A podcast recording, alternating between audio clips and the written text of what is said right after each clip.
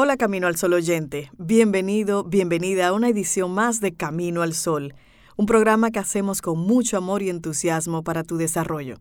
Recuerda, estamos abiertos a preguntas, sugerencias y otros comentarios. Escríbenos a través de hola arroba caminoalsol.do. Atento, atenta, porque tenemos temas interesantes. Iniciamos Camino al Sol. Rey, Cintia, Sobeida, todo está listo para Camino al Sol. Bienvenidos.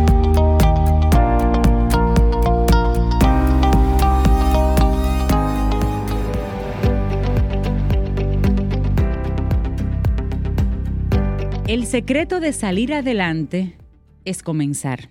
Una frase de Mark Twain.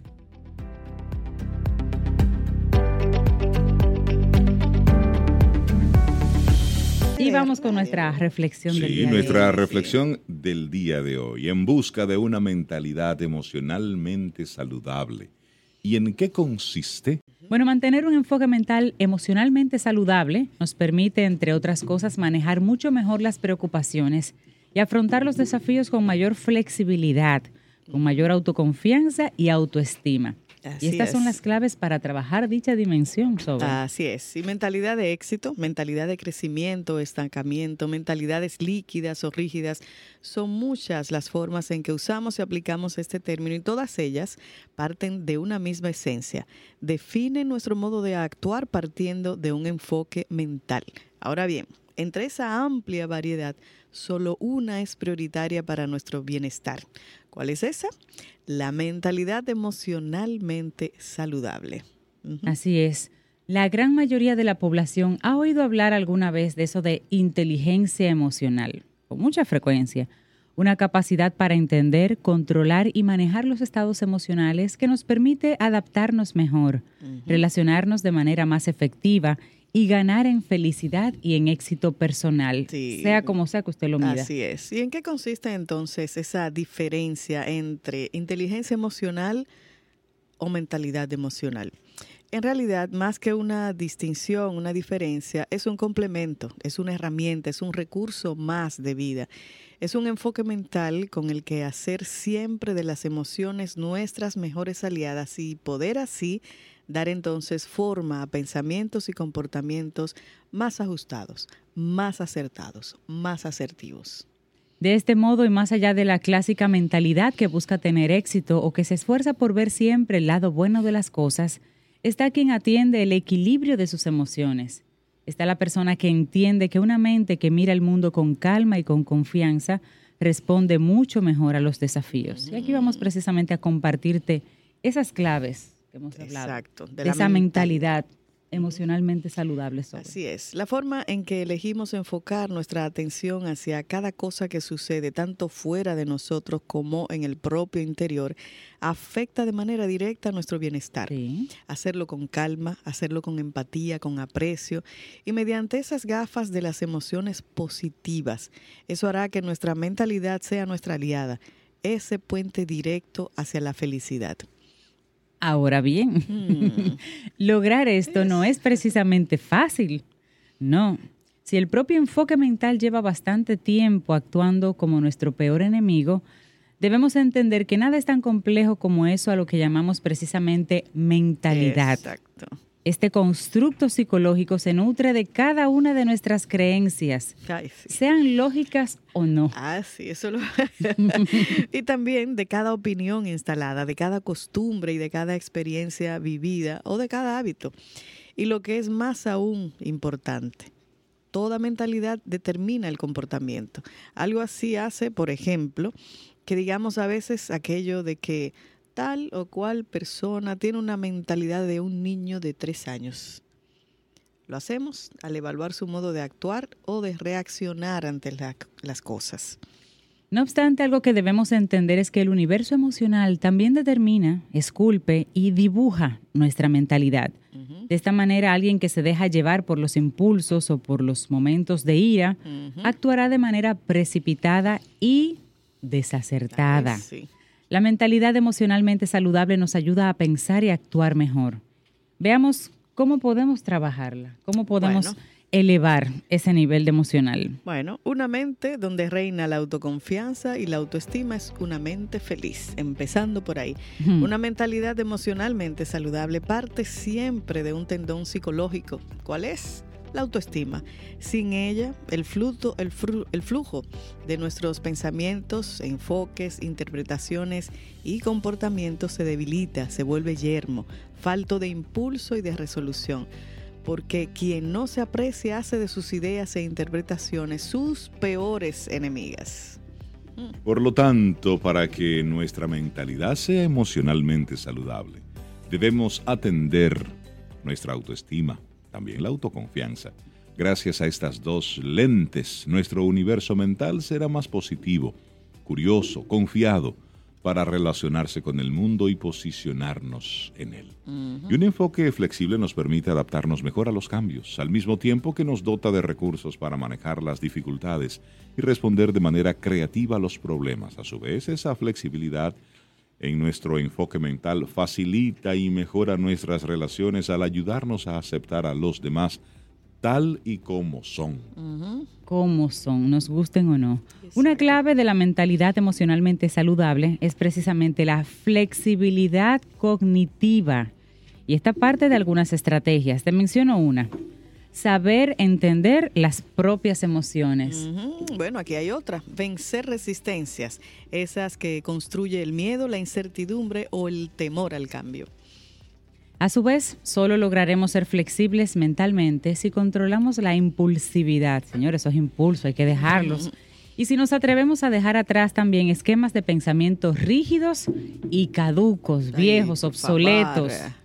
Algo así exige a su vez aferrarnos a las emociones positivas, a la confianza, a la idea de que aunque todo cambio genere miedo, es necesario sobrellevarlo para seguir avanzando. Bueno, hablemos entonces de una mentalidad emocionalmente saludable demanda calma interna. En ese palacio mental donde transitan los pensamientos, es mejor apagar el ruido de la preocupación, de ese diálogo interno que nos enjuicia, nos pisotea y duda de nosotros. Esta voz que devora la calma, nos turba emocionalmente y provoca que pensemos y actuemos de manera desacertada.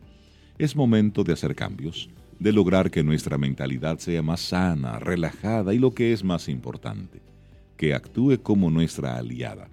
Para ello es necesario que dejemos de criticarnos y que practiquemos la autoaceptación. Deberíamos mirar a nuestro ser interior con mayor apertura y aceptación porque algo así aporta equilibrio, aporta satisfacción. Ay, sí. Y para concluir, tal y como hemos compartido, ver la inteligencia emocional también se sirve de nuestra mentalidad para orquestar el bienestar y la felicidad personal. Y ese enfoque interno es el que encuadra la vida, el que nos pone alas o bien grilletes y cadenas a nuestro desarrollo. Por tanto, procuremos cuidar de esa dimensión y considerar si fuera necesario hacer más de algún cambio.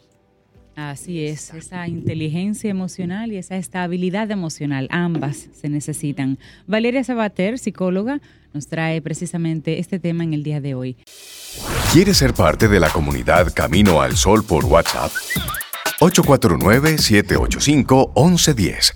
Camino al Sol. Los impulsos, baje los impulsos, respire, apele a la calma, a la paciencia, para que usted tenga las mejores decisiones siempre. No importa Así lo que le hagan, eso no es, no es a usted, es circunstancial. Todo va a pasar dependiendo de cómo usted lo reciba.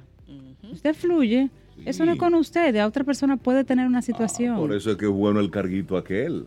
Porque cuando estás en una posición de poder, pues tú piensas que es a ti.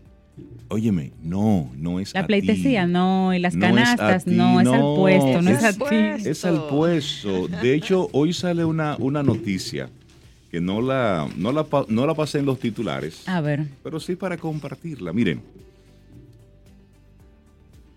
yo no conozco a nadie que practique esgrima. Esgrima. A nadie. A nadie. En una ocasión leí que había unas competencias, pero realmente yo no Yo conozco a nadie que practique esgrima. no, yo tampoco, y me Y, quiero- y- gustaría. y le Yo pregunto tampoco. a nuestros amigos Camino al Sol oyentes si conocen a alguien que practique esgrima. Esgrima. Yo no conozco tampoco. Pero el esgrima en nuestro país hoy es noticia. ¿Por qué? Les digo, la Federación Dominicana de Esgrima fue intervenida ayer militarmente, ¿Qué? por lo que ninguna de las partes que aspiran a presidir la entidad tienen derecho a administrar ese organismo hasta tanto surja un presidente a través de la asamblea eleccionaria. Con una federación que esté en conflicto, se procedió a la intervención por parte del Ministerio de Deportes con el fin de evitar que ninguna de las partes envueltas manejen la administración de las FEDOMES. Es decir, O sea, que eso no se da en política nada más.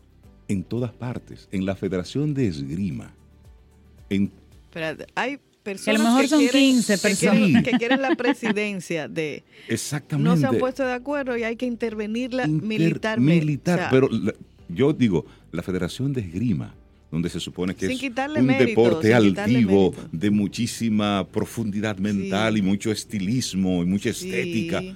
Óyeme, Sí, pero el carguito es bueno. Cualquier es- carguito. Es ser presidente, no importa de lo que sea. Tú sabes que hay una mentalidad, y me perdonan, pero que yo veo en nosotros los dominicanos, es estar adelante, no importa cómo. Sí. Eso se nota, señora, hasta en el tránsito. Yo estoy loca como por ver esas personas que tú vas en tu carril bien, en tu fila para semáforo, para doblar. No, vienen no uno, varios. Exacto. Y se toman hasta la cera si tienen que tomársela para ir ponerse delante de ti. Es en el semáforo. Si tuviéramos... Yo estoy loca por desmontarme y preguntarle, venga, en serio, yo quisiera saber Ujú. por qué lo hacen, Sí. cuál es el objetivo. ¿Qué hay detrás De de verdad, eso? porque yo no lo entiendo. Es como si No lo tuviésemos una especie de etiqueta. En República Dominicana no hay espacio para segundos lugares. Esa es adelante como sea. Sí, siempre usted debe estar adelante, incluso. adelante. Entonces, es una- Y tú sabes que casi todo el que comete esas imprudencias que tú dices, Sobe, fuera de ese ámbito, cuando le quitan ese timón de la mano, son personas en su mayoría respetables, que sí, que sí se llevan de las reglas Pero de para sociedad en otras cosas. Cintia, y tú En me perdonas, para mí en no. apariencia. no me parece. En apariencia, porque cuando tú tienes una actitud así, constante, Avasallante. eso es parte de Eso ti. es parte de ti. Es más, Sí, si alguno, eso. yo no creo que nuestros amigos Caminos Solo Oyentes Y hagan sale ahí. eso, pero si conocen algo y le, a alguien y le han preguntado, por favor me dejan saber, que porque de verdad yo no lo entiendo. La pregunta sería, Persona ¿por qué? incluso, ajá, ¿por qué? ¿Cuál es el propósito? Y ¿Por qué y para además, otra, ¿qué piensan de los que estamos organizaditos en la fila? Porque Exacto. sé otra. Es pariguayo, ustedes. Idiota aquí esperando. Esa es la o sea, mentalidad, parece. y la otra acción es, si tú vas a doblar a la izquierda, por favor no vengas del carril de la derecha a atravesarte. Sí. Ese Y a otro, o sea, propósito, pero ¿por qué? Si ya usted sabe puso para el dónde tema va. del tránsito. Qué, Qué cosa cosa. Ok, Sí, vamos a música. ¿Eh? No, No, ya no, voy, a, voy aprovechar el momento dale. del tránsito para dos segundos. No sé qué ha estado sucediendo en estos últimos días, pero yo he visto cómo ha ido en aumento la imprudencia Sí, sí, de parte de los guagüeros. Ha sido un asunto para mí que horripila y mete miedo. En, los en las últimas semanas yo he visto un incremento en la imprudencia, en violentar cualquier cantidad de infracciones ante la mirada indiferente e irresponsable de los, de la, de los miembros de la DGC, de los, de los Ah, ellos no ven eso, yo no Es ven decir, eso. yo he visto puntualmente a eh, oficiales que tienen que manejar el tránsito, dar la espalda cuando hay algún guagüero haciendo alguna travesura y, yo una imprudencia. Y yo agrego, Rey, a los, a los de los motores. También yo he visto En vía que contraria a todos. No solo en vía contraria, o sea, para ellos la luz roja está permitida pasarla. Son como si fueran daltónicos, ellos la ven de otro color. No, y en vía contraria y te salen por donde tú menos lo esperas. Y esto lo decimos así como siempre, desde Camino al Sol, con buena actitud, con buena vibra, pero sí, con los pies muy bien puestos sobre la tierra. Por eso aquí Sí. es llamar la atención a qué está sucediendo con, con las autoridades que deben velar por el buen desenvolvimiento del tránsito. ¿Por qué solamente detienen a los carros Privados. privados? Así es. ¿Por qué solamente se le se, se quiere multar, fiscalizar a los vehículos privados, a los que tienen seguro, a los que tienen todas sus luces, a los que ponen las direccionales? Sin embargo, para los carros públicos de estar talados Y las y guaguas para las públicas guaguas no que hay ley. está en aumento. Mira, en este fin de semana yo fui testigo de más de seis imprudencias cuasi mortales Sí. cometidas por, estos, por estas personas. Entonces, es para nosotros como ciudadanos con responsabilidad decirlo.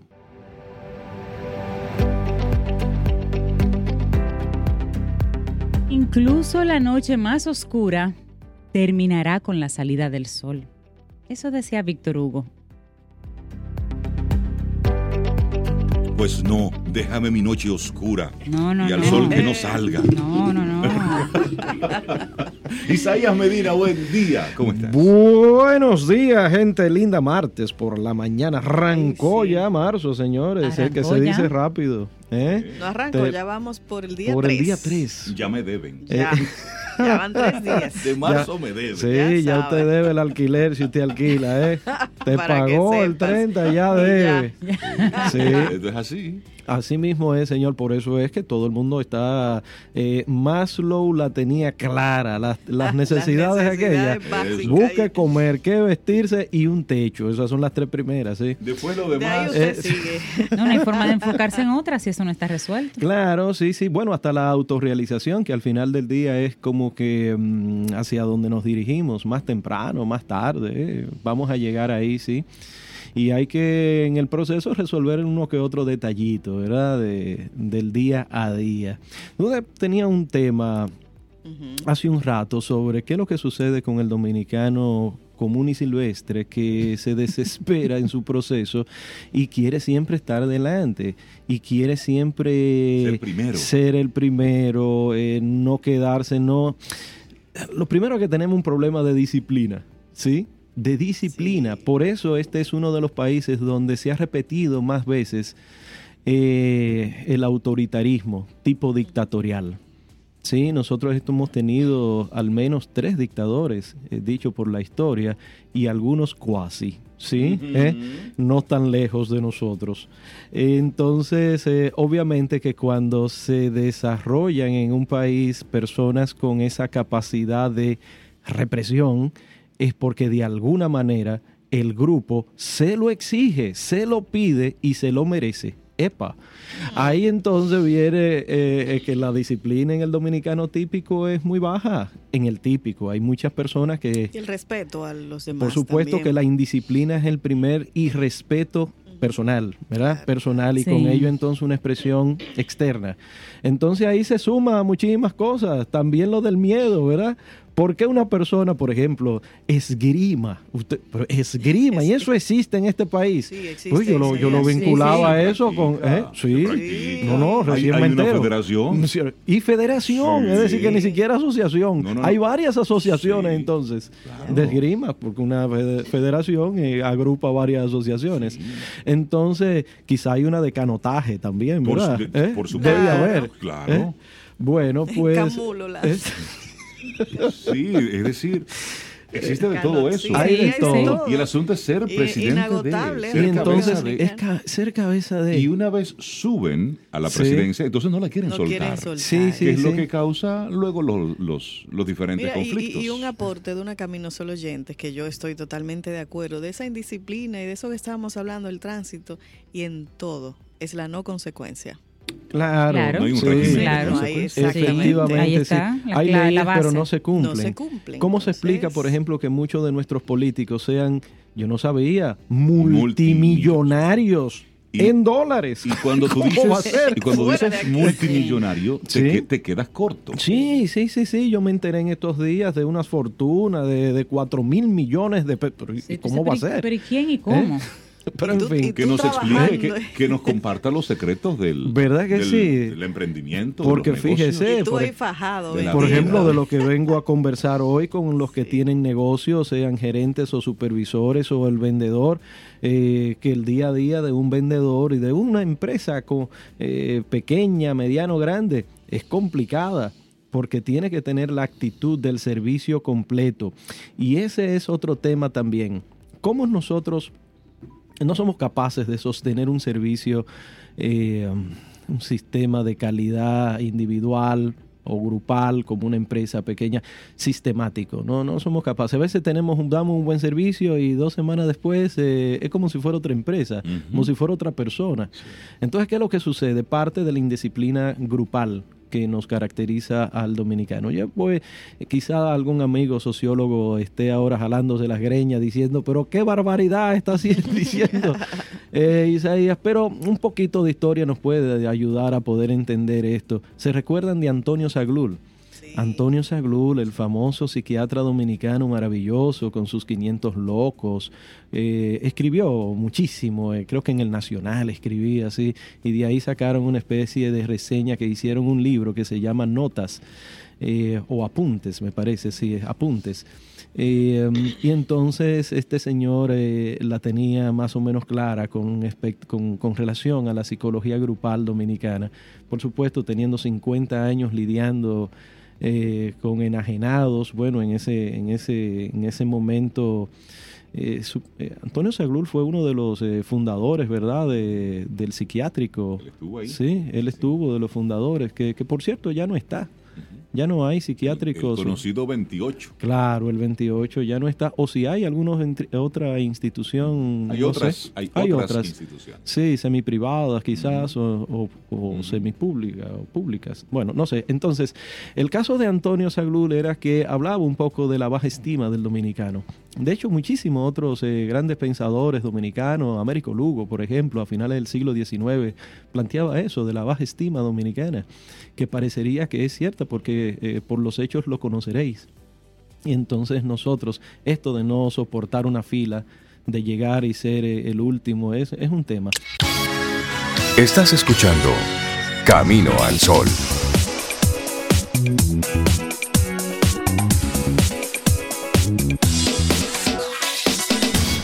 Tenemos algo que es interesante, que son las objeciones.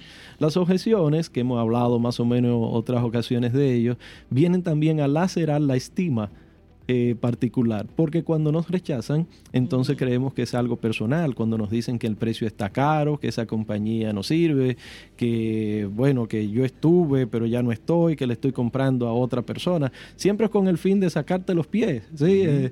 De excusas. Una excusa, sí, con lo cual el vendedor necesita tener una especie como de caja de herramientas para poder resolver eso que le están diciendo, porque no sirve de mucho que usted acepte así inmediata mismo eh, lo que le están diciendo, usted necesita eh, patalear un poquito y eh, parte del pataleo es usted argumentar algo que tenga sentido y que pueda darle una perspectiva a ese potencial cliente diferente para que repiense su decisión. Por ejemplo, dentro de las objeciones, que por cierto, ahora es al gerente que le hablo, necesitan tener una especie de guía de objeciones del negocio porque si bien es cierto que las objeciones son eh, generalizadas, las objeciones están en todas las industrias, pero cada empresa tiene una forma particular de expresarle eh, la objeción, la razón por la cual no te voy a comprar ahora, en este momento. Y yo como vendedor quiero que me compre ya, ahora, ayer. Entonces, algunas de las eh, objeciones más típicas que se ven son, por ejemplo, mira, yo estuve asegurado en, tu compañía, por ejemplo, o yo le compré en el pasado a tu compañía. Entonces, eh, aquí la sugerencia que le damos al, al vendedor es de que no confronte al cliente nunca. Esto es lo primero que debe saber un vendedor. Es decir, si yo te digo, te doy una razón del por qué no te quiero comprar. Tú como vendedor, ¿qué? ¿Me buscas la vuelta? ¿Me endulzas la píldora? Lo primero es que busco eh, lo que hemos dicho, ponerme en los zapatos tuyos. Si yo fueras tú, de verdad estaría en esa, en esa misma situación. Mire, yo si estuviese en su posición, lo más probable pensaría igual. Ahora, usted ha tomado en consideración, y ahí es donde vienen las particularidades de cada negocio. El manejo de las objeciones. Y ese manejo que, eh, para el gusto de muchos, las objeciones en verdad no existen no existen. Lo que existen son responder las preguntas, ¿sí? Y en esa capacidad que tiene el vendedor de responder eh, las dudas que tenga un cliente o un potencial cliente, ahí en donde es un está jugando en grandes ligas. Cuando un vendedor de manera natural comienza a responder las dudas que tengan eh, el- ese potencial cliente se convierte inmediatamente en eh, quién Barry Bonds me, eh, qué sé yo sí o el jonronero Sí, te fuiste Sí, lejos ahí. eh, sí. Eh, en fin, hay otras también que dicen, mira, ya yo le compré a un amigo tuyo. O a, Sí, sí, o a un familiar ahí ya como que te, Sí. te, te mató casi, ¿verdad? Porque qué objeción eh, más dura. Hay objeciones duras, ¿sí? Esas son de las que yo le compré. Entonces ahí, ¿Cómo básicamente... saber si sí, si no y a quién? Ya. Pero asumamos que sí, que de verdad la persona le compró al familiar o al amigo. Y entonces ahí lo que hay es que tratar de entender qué tiene de bueno el producto que nosotros estamos ofreciendo, cuáles garantías, qué beneficios, qué rapidez, qué ventajas naturales, sin nosotros eh, socavar tampoco esa decisión, ni tirar por el suelo al familiar, al amigo o a cualquier otra competencia, entre comillas. Eh, mm, eh, ¿Y por qué pongo entre comillas? Porque ya hace rato que los expertos están diciendo de que la competencia está en segundo plano. Está en segundo plano ya el concepto de ser competitivo. Yo creo eh, igual. eh, ya está dejando de ser una de las premisas en los negocios. Somos colaboradores todos, ¿sí? Y en la medida que generamos un valor y respondemos a una necesidad especial, pues todos nos diferenciamos. Bueno, pues entonces cuando alguien le dice eso, inmediatamente usted como vendedor lo que tiene que buscar es cuáles son beneficios, ventajas, garantías que personalmente nuestro servicio, nuestro producto puede estar dando y buscar si hay algún tipo de comparación con esa objeción de que ya le compré a un amigo o a un familiar. Eh, hay otro que es muy dura también, eh, aunque mm, tiene pies de barros. Lo voy a pensar.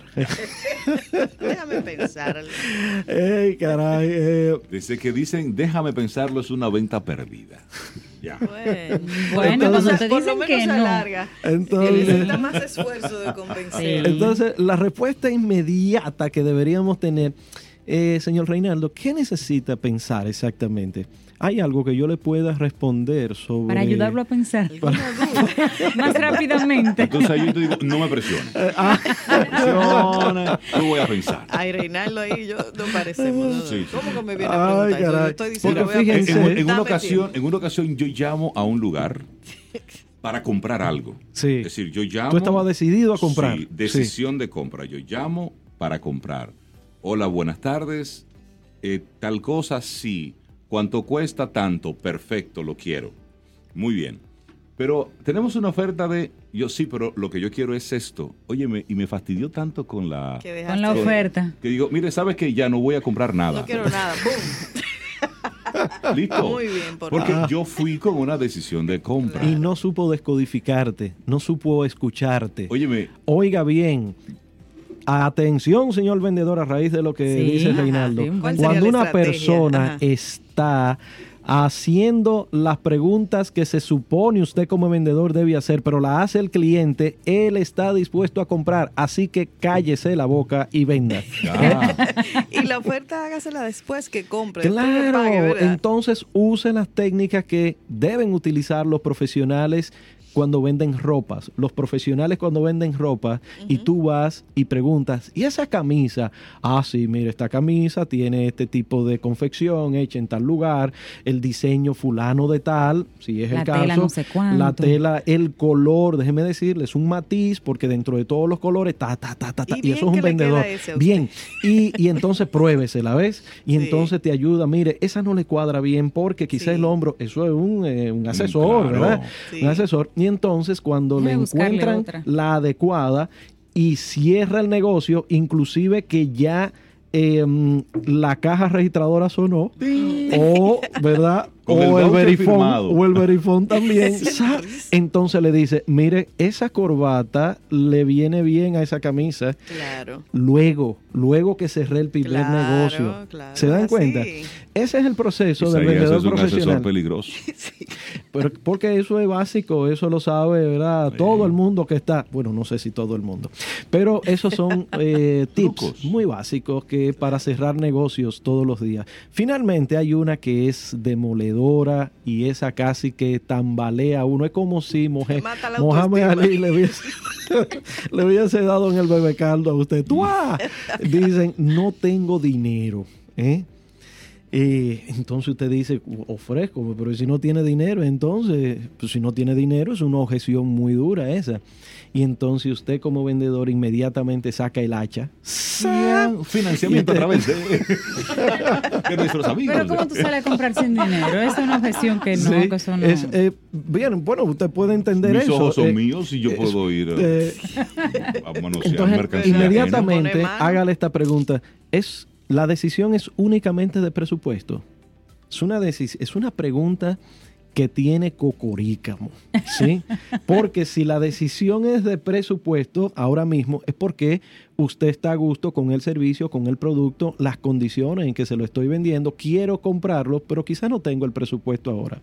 Entonces, si usted tuviese el dinero ahora mismo para comprarlo, ¿usted lo compraría? La respuesta increíblemente en el 99.9% es sí. Entonces, si nos quedamos solamente en el tema del presupuesto, ahí podemos nosotros armar toda una estructura de financiamientos, de garantías, de facilidades de pago, que es el financiamiento, para poder, obviamente, siempre hay que buscarle la, la vuelta a la cuestión del dinero, pero el vendedor típicamente cuando hay objeciones de dinero se queda enchivado en eso, se puede salir muy, muy, muy fácilmente. Isaías Medina. Él, Isaías sabe de todo. Él viene aquí, él nos engaña a hablar de ventas, pero Isaías sabe de muchas cosas. Y si usted quisiera tener una conversación, un cafecito con Isaías, siempre es productivo.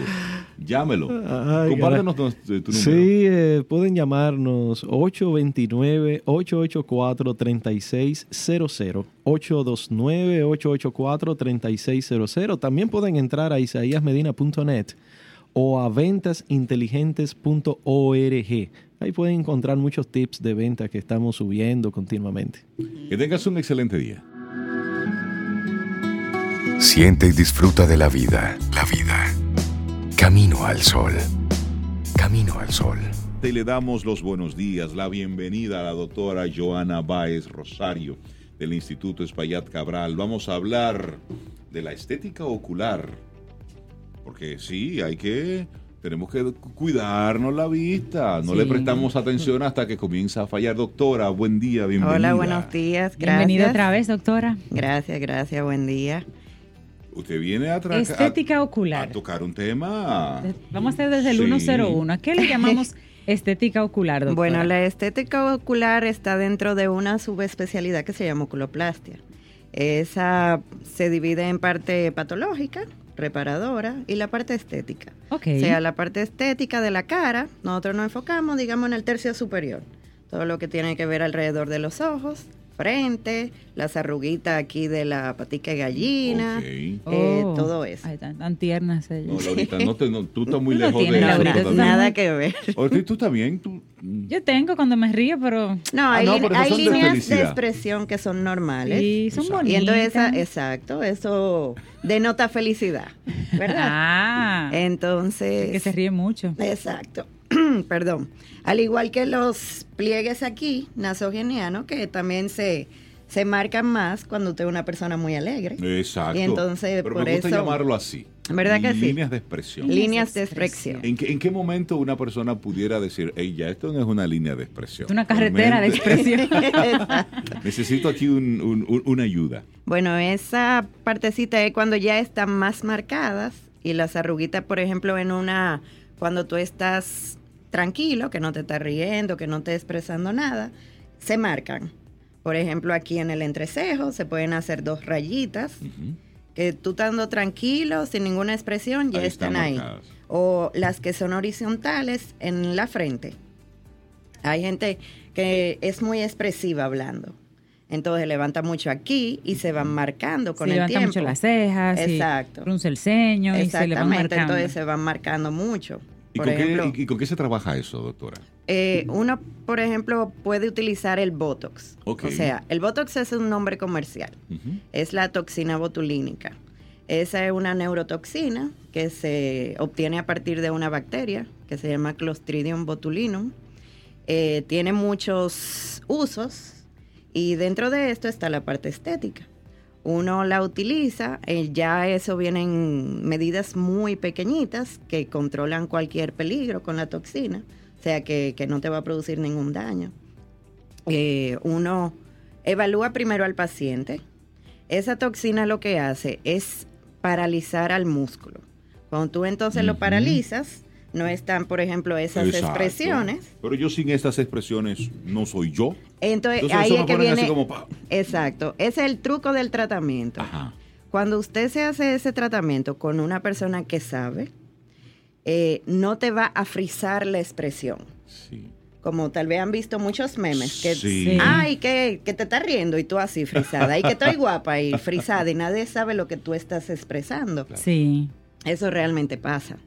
Tú puedes, por ejemplo, ponértelo, te ponen una dosis muy fuerte o te ponen en áreas que no debería, y entonces tú te vas a ver o inexpresivo o, como yo le digo a alguna paciente, con ceja de maléfica, que levanta allá Allá arriba, arriba, y sí. tú te ves así. O sea, Sí, que no se ve nada Que natural, no se ve natural. y no se ve bonito. Hay una edad en particular, doctora, que ustedes cuando ven al paciente dicen, mira, a tu edad, realmente todavía tú puedes trabajar con colágeno natural y tienes que hidratarte, tienes que ponerte cremita o decir, mira, realmente ya a tu edad lo que, lo que toca es eh, Botox, lo que toca es un tratamiento de índole de la que, del que hacemos aquí eh, técnicamente. Realmente puede ponerse a partir de los 18 años. ¿Oh, sí? Porque eso sí, o sea, hay condiciones que no son solamente de cierta edad.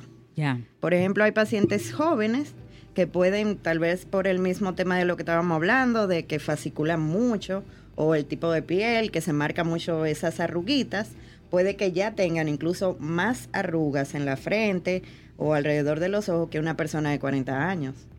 O sea, eso depende. Por eso se evalúa bien al paciente. Claro, con todas las medidas, tú a esa persona le dices lo del tema de, de cuidado con el sol, de usar sus hidratantes, todo lo que es medidas generales. Pero realmente el tema, aunque te vendan muchas cremas para corregir eso, te pueden ayudar en un momento a que no se te noten tanto, pero nada te lo va a quitar definitivamente.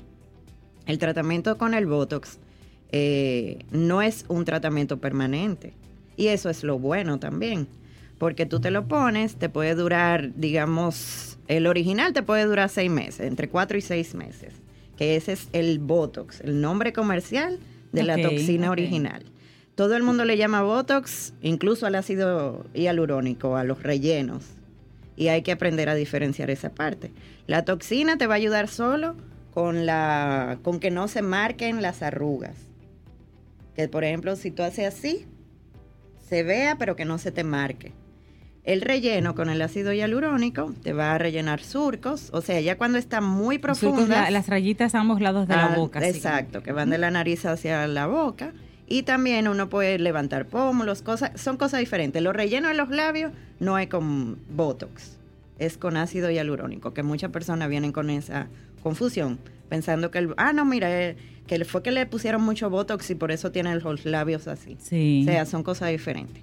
Eh, pero también hay otras toxinas que hay que tener eh, cuidado, eh, que no son de buena calidad y que entonces Ah, como en tal vez te, exacto, tú tienes eh, una oferta, digamos, y te dicen, ah, no, mira, que tal vez con la original te sale a tal precio, pero con esta, mira, un 60, 70% menos.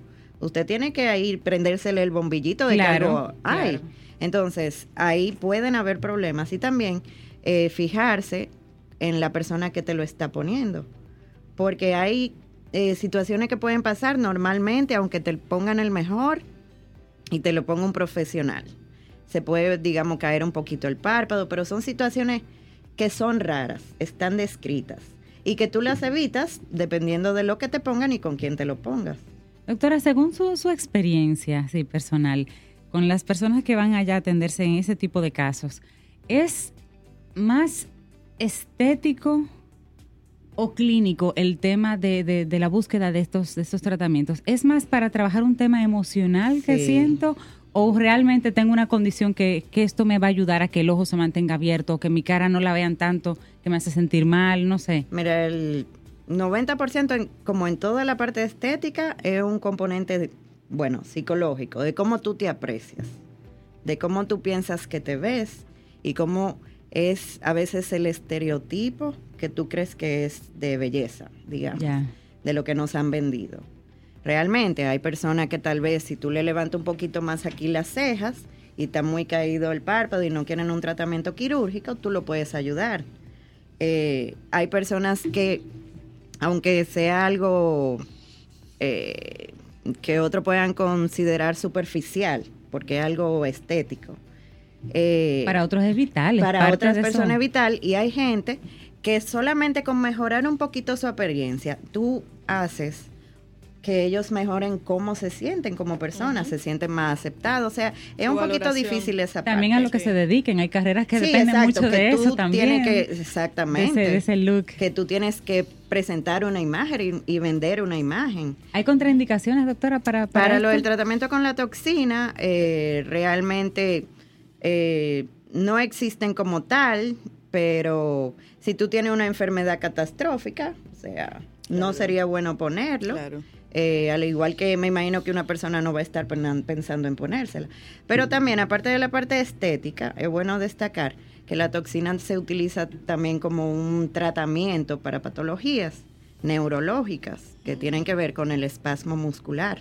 O sea, hay distonías que son movimientos musculares Involuntarios. involuntarios que pueden pasar en la cara, en cualquier parte del cuerpo, pero en la cara, que nos estamos enfocando en este momento, por ejemplo, tenemos el bléfaroespasmo, que eso es que el músculo orbicular, que es el músculo que está alrededor, Alrededor de los ojo. párpados, alrededor del ojo, eh, tiene un movimiento Parece un tic nervioso. Exacto. Lo que Usted puede un tic decir un tic, pero es la persona que incluso se le puede cerrar así los ojos involuntariamente. ok. Y es un peligro. Claro. Tú vas a Claro. cruzar la calle, estás manejando, tienes la patología y te puede pasar Ah, esto. ya.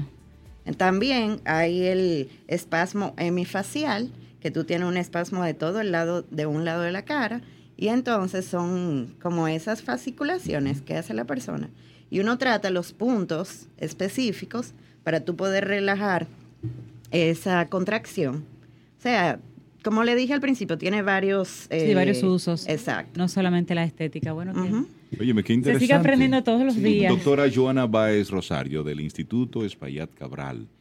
Muchísimas gracias por traernos este tema tan interesante. Las personas interesadas en conectar con ustedes, ¿cómo pueden visitarles? Sí. Eh, claro, el teléfono del instituto es el 809-686-0268 y estamos en todas las redes sociales como Instituto Espaillat Cabral. Y saludos por allá. sí, saludos. Todos los Claro, que conectan que con gente. Camino al Sol, que me cuida mis ojos. Ay, Claro Doctora, que ¿qué sí. que hacer Le cuidan sus Gracias ojitos. igualmente. Gracias, doctora. Un abrazo. Contigo hoy. Contigo siempre. Camino al sol sol.